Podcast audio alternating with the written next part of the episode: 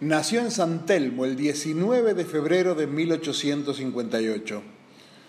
Es el típico barrio de Buenos Aires donde se asentaron los afroamericanos. Ya sus padres fueron libertos de una familia de hacendados y ganaderos, familia perteneciente a la élite porteña de terratenientes, y la propiedad de sus tierras surgió, como siempre, en pago por la contribución de la familia en batallas por las luchas entre unitarios y federales. Nuestro hombre ya de niño mostró su inclinación a la guitarra y a la milonga, el ritmo preferido de los morenos.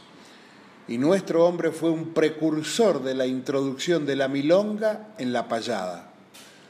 Su pasión por la lectura, su talento original y el manejo de la guitarra lo hicieron prontamente famoso. Y la payada, era una competencia de talentos, en donde el público premiaba al más ingenioso en las respuestas, más allá de precisiones y tecnicismos. Inolvidable el día en que fue a competir a Uruguay con el considerado mejor payador del mundo, el uruguayo Juan de Nava, el 23 de julio de 1884. Nuestro homenajeado tenía solo 26 años y el duelo se desarrolló en Paysandú, Uruguay. Así que era visitante total y además recibió hostilidades por la eterna rivalidad argentina-uruguaya. La payada de contrapunto consiste en que un contendor plantea una pregunta con ritmo y en octosílabos. El otro le contesta con el mismo mecanismo, pero a su vez hace su pregunta. Esto puede durar horas. Pero nuestro hombre inclinó la balanza ante la ovación del público al improvisar Heroico Paisandú, dedicado a las batallas por la independencia americana por los habitantes de ambos países, pero sobre todo a los valientes 33 orientales.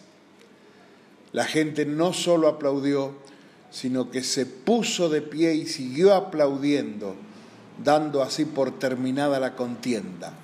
Había caído el ídolo y prócer local, Juan de Nava, y saltó a la fama el afro-argentino. Tanta fue la fama que Gardel se interesó por las palabras de esta maravillosa improvisación y llevó Heroico Paisandú al disco, única creación de nuestro homenajeado que conoció la grabación, siendo que fue autor de más de 500 poesías y escritas. Además, Gardel lo invitó a partir de ese hecho a sus tertulias en el famoso Café Los Angelitos, tanguero y poético en su máxima expresión. Dada la sapiencia y fama del Moreno, se formó un grupo de estudiantes que lo seguían y le tomaban apuntes. Muchos de ellos aseguraban que se aprendía más allí que en los libros. Es que la verdad nuestro hombre era un libro abierto. Su popularidad y su humilde origen lo llevaron a apoyar a Hipólito Irigoyen con las políticas populares que propiciaba y se lo vio animar las veladas en los comités radicales.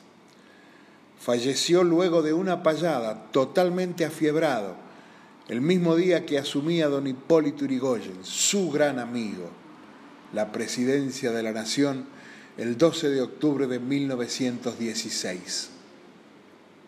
Alguien escribió, fue el trovador de la Pampa, en aquellos tiempos de escasísima población, en que la Argentina vivía la vida de los pueblos pastores, fue el bardo errante y vagabundo que iba con su guitarra de rancho en rancho y de pulpería en pulpería, glosando los acontecimientos más notables, recordando los altos hechos de los hombres ilustres, llevando a todas partes las palpitaciones del alma nacional.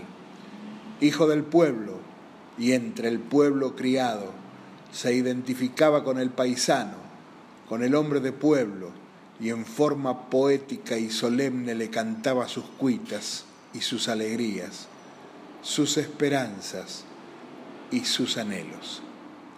Hablamos de el gran Gavino Ezeiza.